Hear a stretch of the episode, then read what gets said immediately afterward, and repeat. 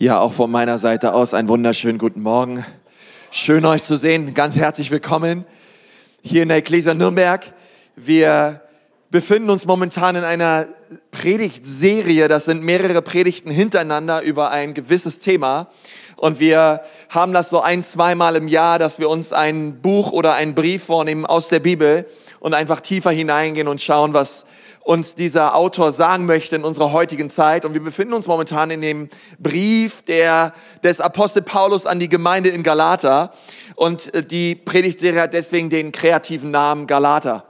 Und, ähm, und falls du das allererste Mal da bist, okay, das ist jetzt hier nicht wie eine Lost-Staffel oder irgendwas, was du 24 oder so, wo du denkst, naja, hätte ich jetzt mal die anderen Male gesehen und, sondern es ist jedes Mal kann man einsteigen, mit dabei sein.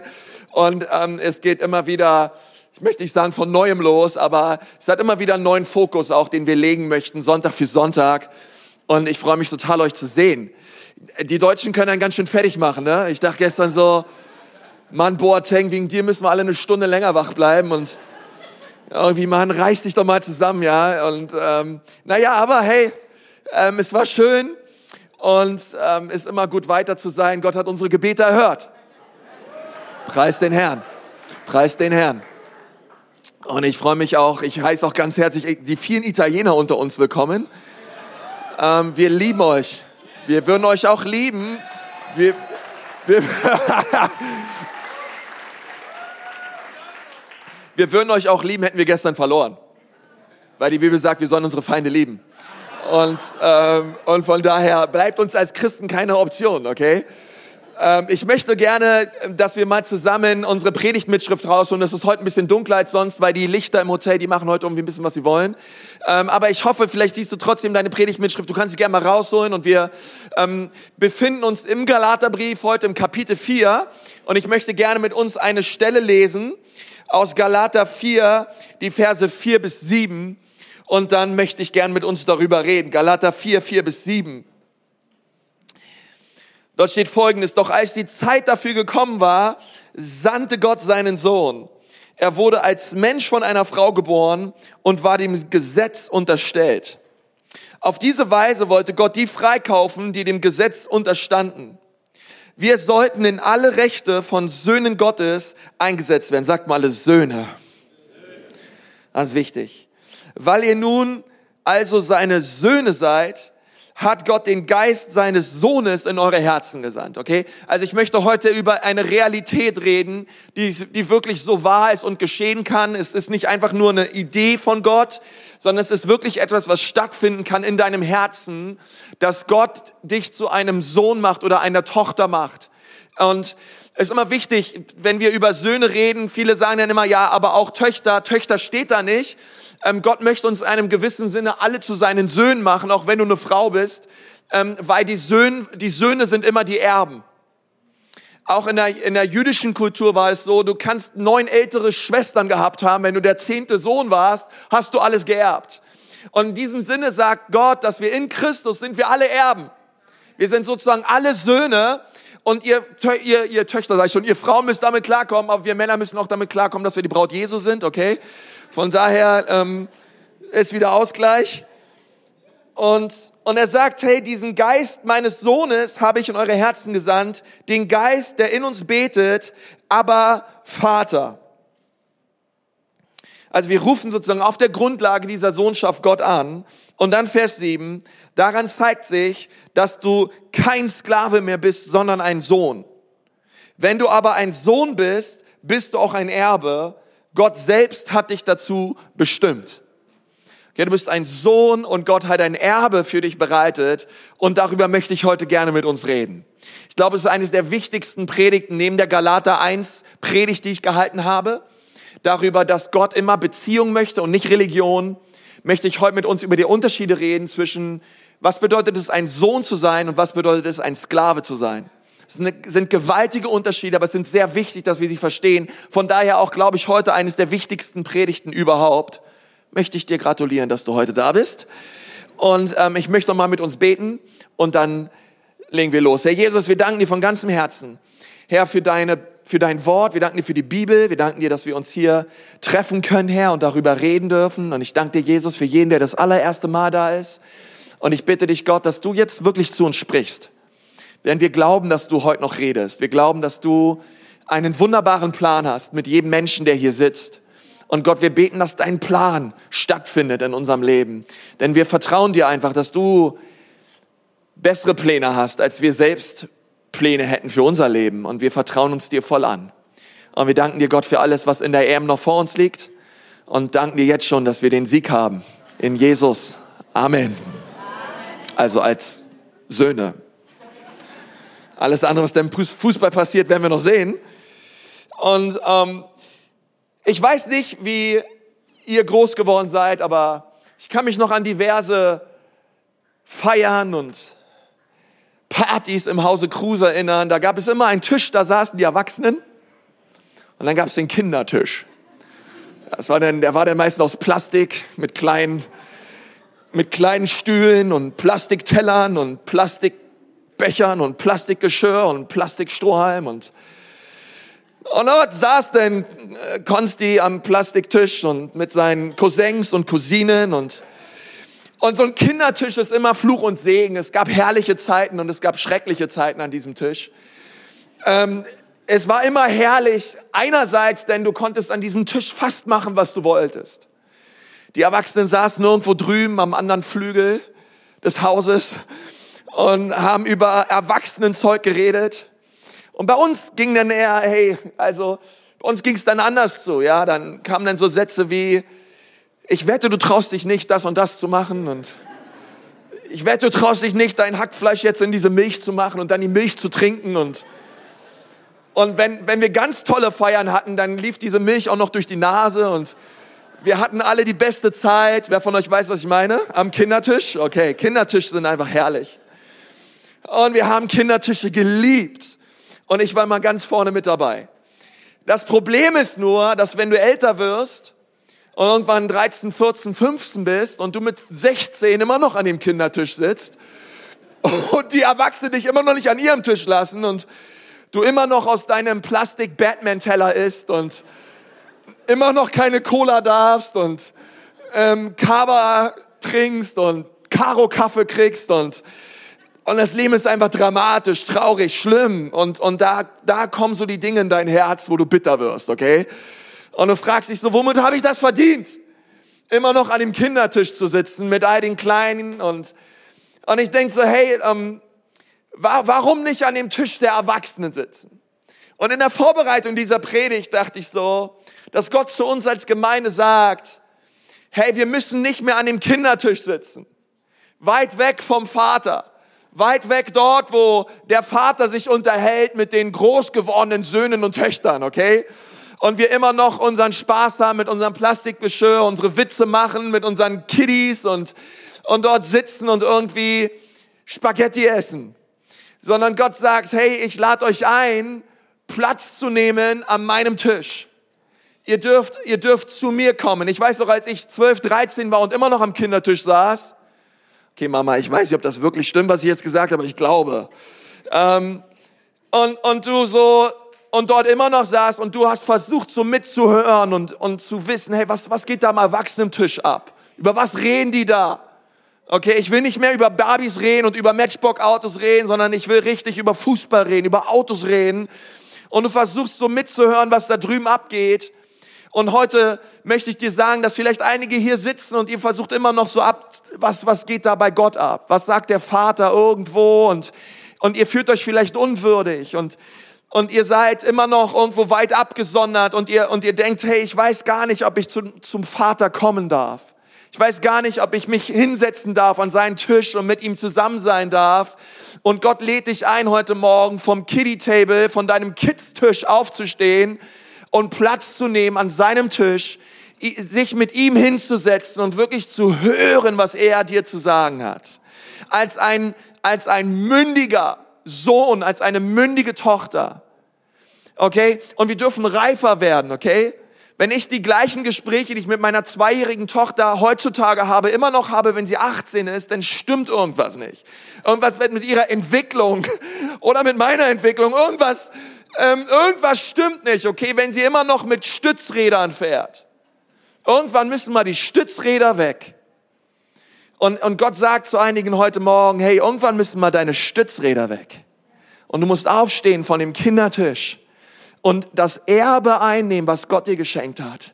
Dich an den Tisch der Erwachsenen setzen und einfach empfangen, was Gott in Christus Jesus alles Wunderbares für dich erworben hat am Kreuz, okay? Hey, das ist so wichtig. Es ist so eine wichtige Botschaft. Und deswegen möchte Gott, dass wir diese Sklavenmentalität loswerden. Und dass wir anfangen, wie Söhne zu denken. Und Paulus sagt das hier zu den Galatern. Er sagt, hey, wir sind keine Sklaven mehr. Okay, wir, wir sind Söhne. Und Sklaven sitzen nicht am Tisch ihrer Herren. Sklaven sitzen nicht am Tisch ihrer Meister, sondern Sklaven saßen irgendwo, aber die Söhne, sie saßen beim Vater. Und ich möchte mit uns über ein paar Unterschiede reden, was es bedeutet, ein Sklave zu sein, was es bedeutet, ein Sohn zu sein. Nun, das allererste, ein Sklaven hat einen Sklaventreiber. Ist das, was ein Sklave hat. Er wird angetrieben, man, man beugt sich vor diesem und hatte Angst vor ihm und hat sich ständig gefragt, hey, was habe ich falsch gemacht?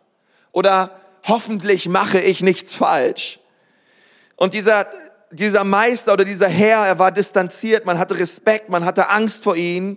Und man hatte immer das Gefühl, hoffentlich schmeißt er mich irgendwann nicht raus, hoffentlich kriege ich keine Schläge. Ein Sohn denkt ganz anders. Das zweite ist, ey, ein Sohn hat einen Vater. Ein Sklave hat einen Sklaventreiber, aber ein Sohn hat einen Vater. Zu diesem Vater darf ich kommen, ich darf auf seinen Schoß gehen, ich darf ihn genießen, ich darf Zeit mit ihm verbringen.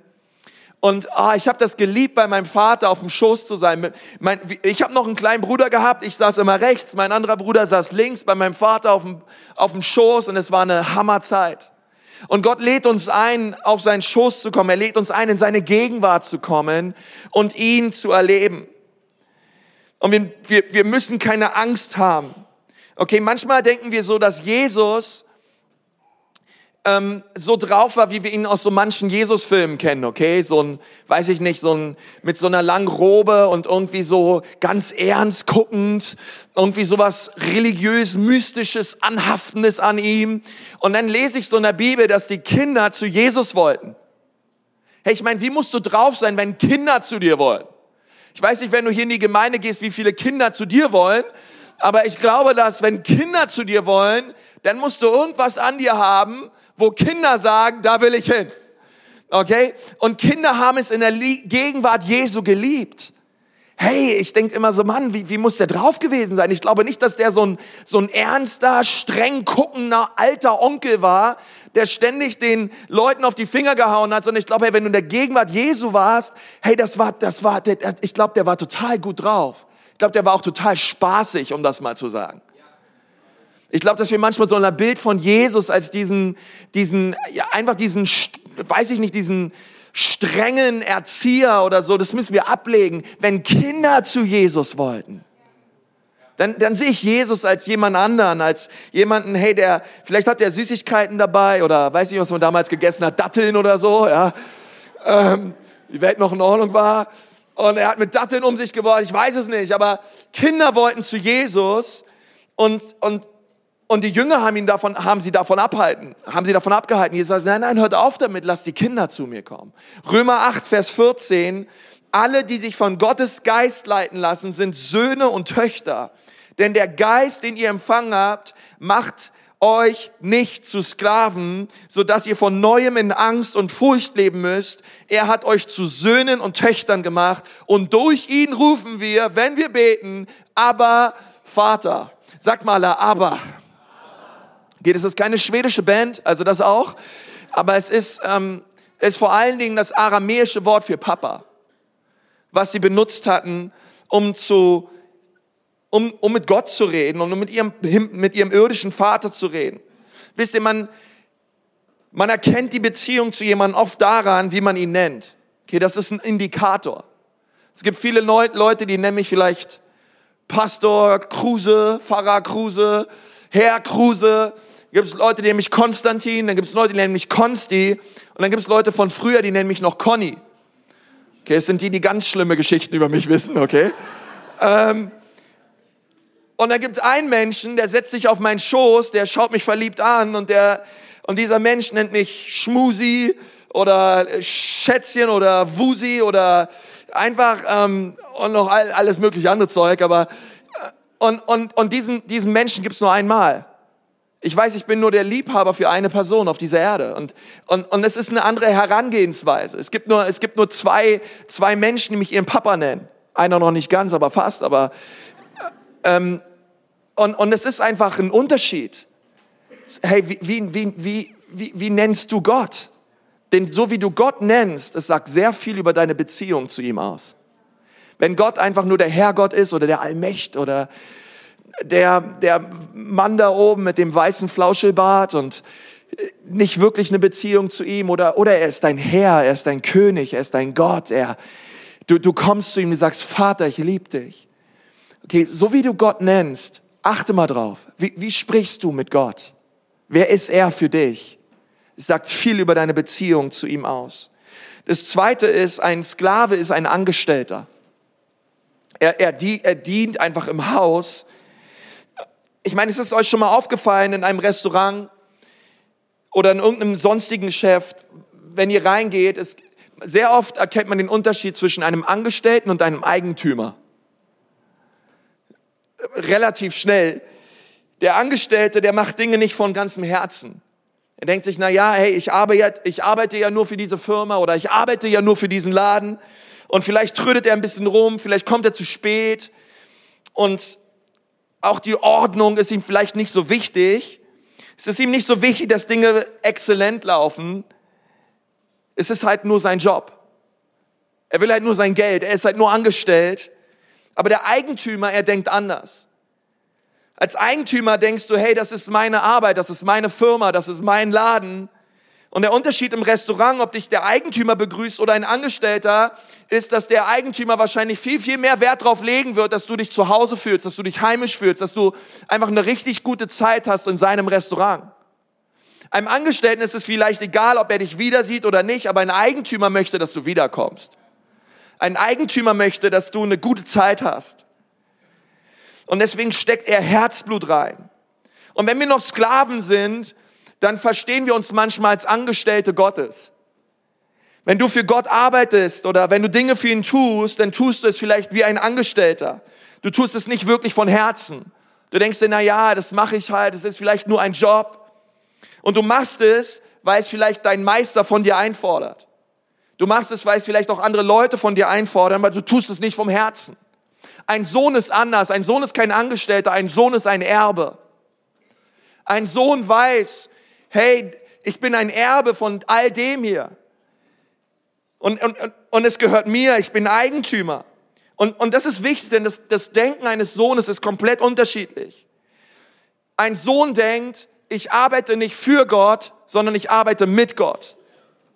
Ein Sohn denkt, ich arbeite nicht für Gott, ich arbeite mit Gott. Und das ist ein großer Unterschied. Ich bin im selben Team, ich, ich bin Erbe, ich bin Miteigentümer dieses Unternehmens. Und das ist ganz wichtig. Wisst ihr, wir haben heute Schritt eins von Next Steps. Das ist unser Kurs, wo wir euch, euch allen helfen wollen, dass ihr die Bestimmung und die Berufung entdeckt, die Gott in euer Leben gelegt hat. Weil es ist nicht nur etwas, was wir tun, sondern es ist das Herzblut drin. Wir wünschen das, uns das von ganzem Herzen, dass jeder in diesem Raum hier einen Unterschied macht. Mit den Begabungen, mit den Talenten, die Gott in unser Herz gelegt hat. Dass ihr Salz und Licht seid, wo immer Gott euch hinstellt. Egal wo ihr arbeitet, ob ihr zu Hause seid, unterwegs seid. Hey, dass ihr einen Unterschied macht für Jesus Christus auf dieser Erde. Und das ist uns so wichtig. Und wann immer ich Schritt, ich, ich leite zum Beispiel persönlich Schritt zwei. Und ich freue mich da total drauf. Nächste Woche haben wir wieder Schritt zwei und und ich rede mit den Leuten über unsere Kirche. Ich rede mit ihnen darüber, hey, was uns als Kirche ausmacht, was unsere Existenzberechtigung ist, warum wir hier sind und in dieser Stadt Kirche bauen. Und, und, und ich rede über, über das, was Gott hier tut, als wäre ich ein Mit, als wäre ich ein Miteigentümer. Ich bin nicht einfach nur ein Angestellter, der einfach sein Ding macht, sondern hey, für mich ist es klar, dass Gemeinde ist nicht irgendein Gebäude, sondern ich bin Gemeinde. Ich gehe nicht einfach nur irgendwo hin, sondern ich bin hier. Ich, hey, ich bin, ich, ich, ich bin Miteigentümer und ich sage zu den Leuten, hey, wenn, wenn du möchtest, dass diese, dass diese Kirche deine Kirche wird, dass dieses geistliche Zuhause dein geistliches Zuhause wird, hey, dann möchte ich, dass du nicht denkst wie ein Angestellter, sondern wie ein Miteigentümer denkst. Ein Miteigentümer denkt anders. Ein Angestellter kommt hier rein und er, und, er, und er sieht, wie Dinge auf dem Boden liegen und er läuft einfach dran vorbei. Es ist ihm doch egal, wenn Müll rumliegt. Aber ein Miteigentümer bückt sich und hebt es auf. Ein Miteigentümer sagt nicht, ach, mal schauen, ähm, wenn, wenn du siehst jemanden, der die Gemeinde vielleicht zum allerersten Mal besucht, dann ist das nicht irgendein Besucher, sondern es ist dein Besucher. Es ist nicht irgendein Mensch, der hier reinkommt, es ist dein Mensch. Es ist nicht irgendeiner, der hier, hier, hier dient oder etwas tut, sondern du merkst, wow, wir dürfen gemeinsam das bauen, was Gott hier tut. Und es ist ein sehr, sehr großer Unterschied, wenn ich verstehe, dass ich Miteigentümer bin. Weil wenn ich Miteigentümer bin, dann bedeutet das, dass dieses Klavier, dass diese, dieses Schlagzeug, die Dinge, die wir haben, das gehört nicht der Gemeinde, das gehört mir. Und deswegen passe ich sehr gut drauf auf, wie wir damit umgehen. Wisst ihr, was ich meine? Als Miteigentümer denkst du anders. Gemeinde ist nicht nur etwas, wo du reingehst, sondern Gemeinde ist etwas, was du bist. Und ich bete so, dass, dass, dass Gott uns diesen Geist der Sohnschaft schenkt, wo wir verstehen, hey, das ist meine Gemeinde. Und ich bin hier und mein Herz ist hier und ich will einen Unterschied machen. Römer 8, Vers 17, wenn wir aber Kinder sind, so sind wir auch Erben, Erben Gottes und Miterben mit Christus. Okay, in Gottes Denken wirst du ein hundertprozentiger Miterbe. In Gottes Vorstellung wirst du Teil von allem, was er hat. Genauso wie sein Sohn Jesus Christus. Genau dasselbe. Und alles, was Gott besitzt, möchte er dir geben. Und ich möchte euch heute Morgen herausfordern, dass ihr nicht nur betet, Gott, bitte gib mir, was ich brauche, sondern dass ihr betet, Gott, bitte gib mir mehr als das, was ich brauche. Damit das, ich möchte ein Segen sein für andere Menschen. Gott, gib mir nicht nur das, was ich benötige, sondern gib mir mehr als das, was ich benötige, damit ich ein Segen bin für die Menschen um mich herum. Ein Sohn versteht, er hat ein Erbe und dieses Erbe ist, ist ein reiches Erbe. Und, und, und wir sind Erben und somit Teil seines Familienunternehmens. Wir, wir gehören dazu und deswegen arbeite ich nicht für Gott, sondern ich arbeite mit Gott. Er ist mein Vater und ich bin sein Sohn. Das dritte ist, ein Sklave handelt aus Zwang heraus. Er wird gezwungen, Dinge zu tun. Und er tut sie und er tut sie und er tut sie aus Angst vor Bestrafung. Seine Motivation ist Angst, ist, ist ein Pflichtgefühl. Ich muss es tun. Und ich möchte euch sagen, Gnade bedeutet nicht, dass ich nichts mehr tun muss. Das ist nicht die Gnade Gottes, dass ich jetzt nichts mehr tue, mich einfach nur noch zurücklehne und mich ausruhe, sondern es bedeutet, dass ich nichts dafür tun musste, um von Gott angenommen zu werden. Okay, wir, wir müssen die Reihenfolge richtig verstehen. Gnade bedeutet, ich konnte nichts dafür tun, dass Jesus mich liebt. Er hat mich zuerst geliebt. Und ich darf seine Liebe für mich empfangen. Ich musste nichts dafür tun und nichts dafür leisten. Aber wenn ich seine Liebe empfangen habe, errettet und verändert bin, hey, dann darf ich, hey, dann darf ich gute Werke vollbringen. Hey, dann darf ich zu ihm kommen und ihm glauben und ihm vertrauen. Danke, Esther. Dass, dass er mich gebrauchen wird zu seiner Ehre. Aber das ist ganz wichtig, okay, weil ich bin, ich bin nicht einer, der hier vorne steht und dir sage, wie du, was du zu tun und zu lassen hast, was du anzuziehen hast, was du zu trinken und zu essen hast oder was du sein zu lassen hast. Und das wirst du von hier vorne auch nicht hören weil ich glaube, dass Menschen immer mehr verändert werden, wenn wir sie in eine Beziehung führen, als wenn wir, wenn wir ihnen erzählen, was sie zu tun und zu lassen haben. Okay, ich glaube, du wirst selber verstehen, was du zu tun und zu lassen hast, wenn du in einer lebendigen Beziehung lebst mit Jesus Christus und zwar täglich. Und es ist ein großer Unterschied. Wenn ich verstehe und, und in dieser Beziehung mit Jesus lebe, dann merke ich auf einmal, hey, hey, ich will mich verändern. Deswegen bringt es nichts, wenn, wenn, wenn ich dir vorne sage, hey, oh, hör mit dem Rauchen auf, okay, das, das macht dich kaputt, das Teufelszeug. Und, ähm, und ich glaube, du weißt es selber. Oder? Ähm, ich glaube, du weißt es selber und es, es bringt nichts, wenn ich es dir sage. Aber was ich dir sagen möchte, ist, komm, verlieb dich in Jesus. Sieh ihn immer mehr. Leb in Beziehung mit ihm. Und du wirst sehen, wie sich die Dinge von innen nach außen verändern. Denn das hier ist keine Religion. Es ist nicht Maske auf und wir schauen schön aus vor allen und, und, und halten alles ein und regeln und alles, da, da, da, da, da, bei mir läuft alles. Sondern was Jesus immer wollte, war Beziehung, niemals Religion. In Johannes 14, Vers 15 steht, wenn ihr mich liebt, werdet ihr meine Gebote halten. Das ist so wichtig was kommt zuerst, wenn ihr mich liebt? Und Jesus geht davon aus, dass wenn du ihn liebst, wirst du auch seine Gebote halten. Und ich habe das früher immer gelesen, hey, wenn ich seine Gebote nicht halte, ey, dann kriege ich eine rüber und, und ich habe versucht mit all meiner Kraft und allem, was in mir ist, seine Gebote zu halten und habe ganz vergessen, was steht eigentlich davor. Zuerst kommt, ihn zu lieben. Wenn ihr mich liebt, Komma, so werdet ihr meine Gebote halten. Und ich möchte dich noch, mal, noch, noch einmal fragen, auf welcher Seite des Kommas befindest du dich? Findest du dich? Befindest du dich auf der Seite, werdet ihr meine Gebote halten? Oder befindest du dich auf der Seite, wenn ihr mich liebt? Und das ist der Baum des Lebens. Und das ist der Baum der Erkenntnis des Guten und des Bösen.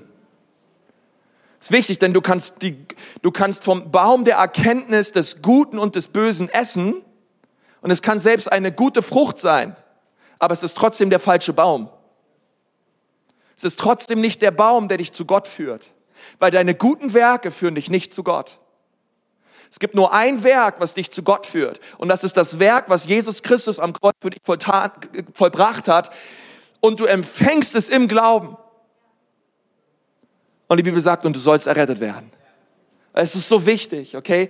Ein Sklave handelt aus Zwang heraus, aber ein Sohn, er handelt aus Liebe heraus. Und das bedeutet, Gott, ich liebe dich so sehr, es ist mir eine Freude, das für dich zu tun.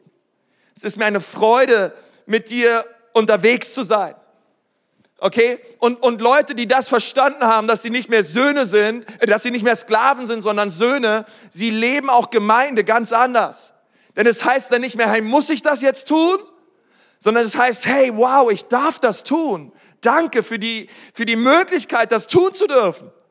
Es heißt nicht mehr, ach, hey, wenn, es darum geht, hey Leute, ähm, seid mit dabei, lasst uns gemeinsam was reißen, lasst uns gemeinsam, ey, wenn, wenn wir um sagen, hey Leute im, im, im Production-Team oder drüben bei den Kindern und so weiter, hey komm, lass uns da gemeinsam Gemeinde bauen und wer ist hier und hat ein Herz für Kinderarbeit? Und ich denke, ah, das sollen die anderen machen oder ah, da muss ich ja meinen Sonntag für opfern oder ah, da muss ich ja echt was für tun, sondern, sondern ein Sohn denkt, ein Sohn ist Miteigentümer. Ein Sohn denkt, was? Hey, da möchte ich mich einbringen. Da möchte ich den Leuten helfen, da möchte ich mit dabei sein und ich möchte mein Bestes geben, um das Haus Gottes zu bauen. Es ist ein sehr großer Unterschied. Und Gott möchte, dass wir Söhne sind. Gott möchte, dass wir Miteigentümer sind von dem, was er hier tut. Und ich möchte nun zum Schluss uns zwei ganz praktische Dinge sagen, die wir tun können, um in Sohnschaft zu leben um als Söhne Gottes zu leben, Tag ein, Tag aus. Und der erste Punkt ist der allerwichtigste Punkt und der lautet, ich habe einen himmlischen Vater. Einmal als Aussage zu verstehen, sieh, sieh Gott als einen Vater.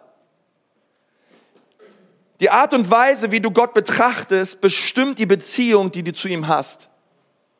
Wie siehst du Gott? Deine Sicht über Gott bestimmt dein Verhalten ihm gegenüber. Okay, das ist, das ist ganz wichtig. Deswegen ist deine Sicht über Gott so wichtig. Matthäus 7, Vers 9. Oder würde jemand unter euch seinem Kind einen Stein geben, wenn es ihm um ein Brot bittet? Würde er ihm eine Schlange geben, wenn es ihm um einen Fisch bittet? Wenn also ihr, die ihr noch böse seid, das nötige Verständnis habt, um euren Kindern gute Dinge zu geben, wie viel mehr wird denn euer Vater im Himmel denen Gutes geben, die ihn darum bitten? Also die Bibel sagt, hey, Gott ist euer Vater und er möchte euch Gutes geben. Und deswegen brachte Jesus diese revolutionäre Vorstellung darüber, wer unser Vater im Himmel ist. Er ist eben nicht mehr diese Rauchsäule.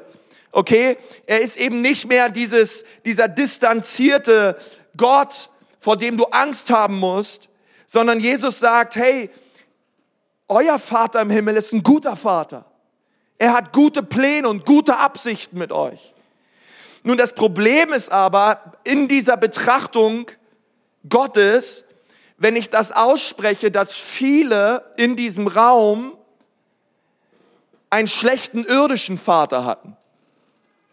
Und weil ihr einen schlechten irdischen Vater hattet, projiziert ihr eure Beziehung zu eurem irdischen Vater auf eure Beziehung zu Gott und das hindert euch daran, Gott Vater zu nennen. Ich habe schon mit vielen, mit vielen Männern darüber geredet. Es hat mal jemand gesagt, alle Schwierigkeiten dieser Welt kann man mit zwei Wörtern zusammenfassen. Als er das gesagt hat, dachte ich, okay, ich bin gespannt, wer es jetzt kommt. Und er hat gesagt, schlechte Väter. Alle Schwierigkeiten dieser Welt kann man mit zwei Wörtern zusammenfassen. Schlechte Väter. Als ich das gehört habe, dachte ich, hm, weiß ich nicht ganz, ob ich das glauben kann. Und ich habe es vor langer Zeit gehört und mittlerweile glaube ich das immer mehr.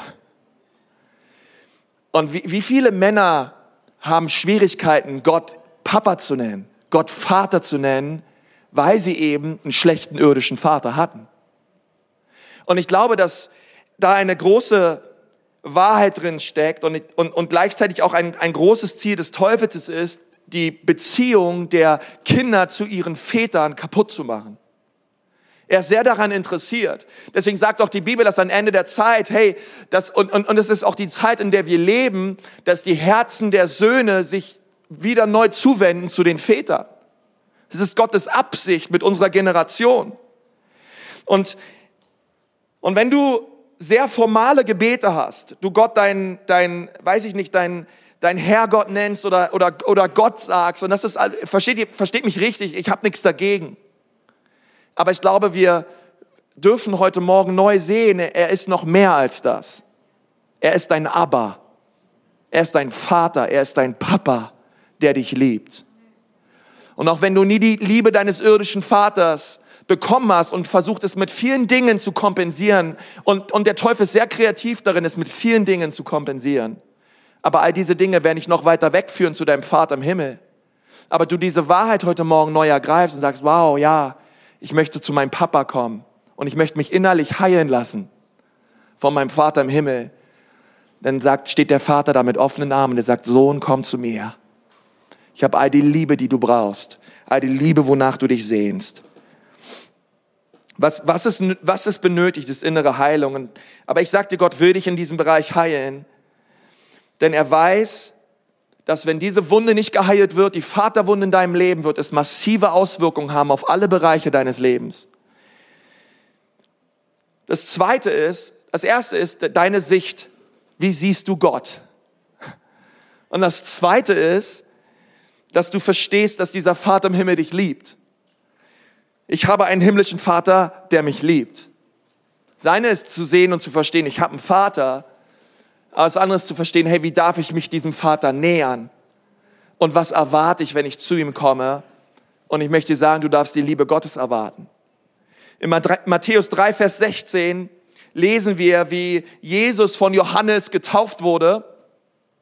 Und er kam aus diesem Wasser, sagt die Bibel. Und, und dann kam eine Stimme, als Jesus aus dem Wasser kam. Und, und diese Stimme hat zu Jesus gesagt, das ist mein geliebter Sohn, Sohn, Sohn. An ihm habe ich all mein Wohlgefallen, Wohlgefallen, Wohlgefallen. Und alle, oh. Und dann kam die Taube, gru, gru, gru, gru, sich bei Jesus raufgesetzt und die Engel sangen Halleluja, Halleluja. Und alle, alle waren, wow, jetzt, das ist krass, was hier gerade abgeht. Alle haben verstanden, was hier abgeht, ne, das erleben wir nicht oft. Und auf einmal, auf einmal merken, merken sie, wie die, wie die Gegenwart Gottes kommt. Und, und Jesus hört zu dieser Stimme, hey, du bist mein geliebter Sohn. Und lass mich euch was sagen. Die Tatsache, dass der Vater Jesus seinen geliebten Sohn nannte, segnet mich sehr. Weil ich möchte dir sagen, der Zeitpunkt, wann der Vater im Himmel das zu Jesus sagte, war nämlich ein sehr besonderer. Nun, als diese riesige himmlische Ankündigung kam in Richtung Jesus und alle gehört haben, hey, das ist mein Junge, übrigens, den liebe ich auch, das ist nicht mein Junge, sondern das ist mein geliebter Junge, bis dato hat Jesus noch keinen Toten auferweckt. Okay, ich hätte es ja verstanden, wenn es direkt nach Lazarus ist auferstanden, nach vier Tagen tot und so weiter. Ja, Lazarus pff, kommt aus dem Grab raus, boom, die Grabgewänder fliegen zur Seite weg und die Stimme kommt. Das ist mein geliebter Sohn, Sohn, Sohn. Und alle, ja, stimmt, Hammer. Der hat's auch echt drauf, ey, dein Junge. Und, und, und Jesus hat, hat noch nicht die Tochter des Jairus geheilt oder noch aus den Toten auferweckt. Und Jesus hat noch nicht die blutflüssige Frau geheiratet. Ehrlich gesagt, zu diesem Zeitpunkt, Jesus hat noch gar nichts getan. Also Jesus war immer nur Sohn. Also er hat noch kein Werk vollbracht. Er hat noch keinen Kranken geheilt, noch keinen Toten auferweckt. Er hat noch keiner Oma über die Straße geholfen. Ja, vielleicht schon, aber ihr wisst, was ich meine. Der öffentliche Dienst Jesu fing bis dato noch nicht an. Und das segnet mich so. Das, das segnet mich unglaublich, denn wenn ich, wenn ich mir das auf der Zunge zergehen lasse, dann weiß ich, dass meine Sohnschaft nicht im Zusammenhang steht mit meinen Werken vor Gott. Mit meinem Dienst, mit meinem Bestreben, mit meinen Gutdünken. Ich bin ein Sohn, weil ich seine DNA habe. Und nicht, weil ich es geschafft habe, sein Sohn zu sein sondern weil er ausgerufen hat, das ist mein geliebter Sohn, an dem habe ich all mein Wohlgefallen. Aber viele von uns, wir wollen arbeiten und wir wollen leisten, damit wir Gottes Wohlgefallen bekommen. Aber Jesus zeigt uns, dass er noch nicht gearbeitet hat, noch nicht geleistet hat und trotzdem Gottes Wohlgefallen hatte. Das ist revolutionär, ihr Lieben. Weil im mosaischen Setz ging es nur darum, was du zu tun und zu lassen hast. Und das ist so wichtig dass wir das verstehen, dass das Wohlgefallen Gottes auf uns ruht und dass deine guten Taten Jesus nicht dazu bewogen haben, für dich zu sterben, dich zu lieben und alles für dich hinzugeben, sondern im Gegenteil. Die Bibel sagt, wir waren Feinde Gottes und wir sind alle unseren eigenen Weg gegangen, aber Gott hat uns so sehr geliebt, dass er seinen eigenen Sohn für uns gab, damit alle, die an ihn glauben, nicht verloren gehen, sondern ewiges Leben haben. Und ich liebe es, dass der Vater das sagt, hey, das ist mein Sohn und der Sohn hat noch nicht mal angefangen mit seinem Dienst, er hat nichts getan. Und das ist wichtig, denn die Attacke und die Versuchung später des Teufels, wo er die Sohnschaft Jesu in Frage stellt in der Wüste, wo Jesus 40 Tage lang nichts gegessen hat und er wirklich körperlich völlig am Ende war und ihn, ihn attackiert hat, dann, dann müssen wir verstehen, dass wir wissen dürfen, in den Stürmen und in den Wüstenzeiten unseres Lebens müssen wir uns dessen bewusst sein und gewiss sein, dass wir geliebte Kinder sind. Das ist das Allerwichtigste, wenn was der Teufel machen möchte, ist, er möchte das geliebt rausnehmen aus deinem Herzen und sagen, na ja, eigentlich bist du nicht so geliebt. Du bist nur geliebt, wenn du seine Gebote hältst. Aber scheinbar schaffst du das nicht. Und dann muss dem Teufel sagen, ja, stimmt, ich schaffe es nicht. Und ich werde es wahrscheinlich auch nicht schaffen. Deswegen preise ich Jesus, dass er es für mich geschafft hat. Dass wenn immer ich versagt habe, ich zu ihm kommen darf, ich ihm um Vergebung bitten darf und es immer eine neue Chance gibt. Es immer eine zweite Chance gibt. Es immer Vergebung gibt und einen Neuanfang gibt mit unserem Gott. Und das segnet mich. Und das segnet mich sehr. Und deswegen möchte ich dir sagen, dass wenn es Attacken gibt in deinem Leben, dann liegt es vielleicht daran, dass der Himmel deinen Namen ausgerufen hat. So wie der Vater den Namen Jesu ausgerufen hat. Und du kannst die Gunst Gottes auf, an deinem Leben messen, anhand der Attacken, die du erlebst in deinem Leben. Vielleicht hast du gerade geheiratet und der Himmel verkündigt, hey, das ist eine Ehe, an der habe ich mein Wohlgefallen. Und dann merkst du, ihr seid verheiratet und dann kommt eine Attacke nach der nächsten. Vielleicht hat der Himmel rausgerufen, das ist eine Ehe, an, die, an der habe ich mein Wohlgefallen. Und, und, und Gott sagt, oder, oder in, in allen anderen Bereichen auch. Aber Gott sagt, hey, in dieser Zeit, ich bin mit euch, auch bei den Attacken des Teufels, ihr braucht keine Angst zu haben, sondern immer der Teufel euch attackiert, wann immer er versucht, euch niederzuringen und fertig zu machen, fangt an, das Blut Jesu zu rühmen und sagt, ich bin mehr als ein Überwinder durch, der, durch den, der mich geliebt hat, Christus Jesus. Und ich werde es nicht zulassen, dass das Wort geliebt aus meiner Vokabel geraubt wird durch irgendwelche Attacken des Teufels. Und wenn du abends in deinem Bett liegst und du weinst und eine Träne über deine Nase rollt, runter aufs Kopfkissen, dann erinnere dich am Psalm 119, Vers 62, das ist die letzte, der letzte Bibel, die letzte Bibelvers für heute. Um Mitternacht stehe ich auf, um dich zu preisen, wegen der Bestimmungen deiner Gerechtigkeit. Um Mitternacht stehe ich auf. Und da steht im Grundtext wirklich Mitternacht. Das heißt, wenn du attackiert wirst, wenn du merkst, der Teufel möchte das geliebt rausräumen, aus da, rausräumen, rausstehen aus deiner Sohnschaft und du liegst im Bett und du weinst und, und die Stürme des Lebens, die kommen und sie, und sie, und sie, und sie sind stark und, sie, und die Winde hauen mega gegen dein Leben. Ich möchte dich so ermutigen, dass du aufstehst. Mitternachts, wenn du am Weinen bist oder wenn du dir Sorgen machst über dein Leben, dass du aufstehst und dass du deine Hände in den Himmel hebst und sagst, Jesus, ich werde dich trotzdem preisen. Ich werde dich trotzdem erheben. Es sieht schwierig aus in meinem Leben, aber ich vertraue dir, dass du gute Pläne und gute Absichten hast für mein Leben. Und ich halte fest an dir und ich gebe dir hier meine, meine Mitternachtsanbetung. Und ich preise dich und ich werde es niemals zulassen, dass der Teufel versucht, den Lobpreis Gottes rauszunehmen aus meinem Herzen und von meinen Lippen und ich werde dich erheben und ich werde dich preisen, okay? Und ich möchte euch als Gemeinde, hey, ich möchte uns so ermutigen, komm, lass uns Gott anbeten, lass uns ihn preisen, lass uns das niemals rauben vom Teufel. Und lass uns immer verstehen, hey, wir sind geliebte Söhne. Okay, zwei Dinge, die du mitnehmen kannst. Versteh, du hast einen himmlischen Vater. Aber versteh genauso, du hast einen himmlischen Vater, der dich liebt. Der dich liebt, der Beziehung mit dir möchte. Immer nur Beziehung.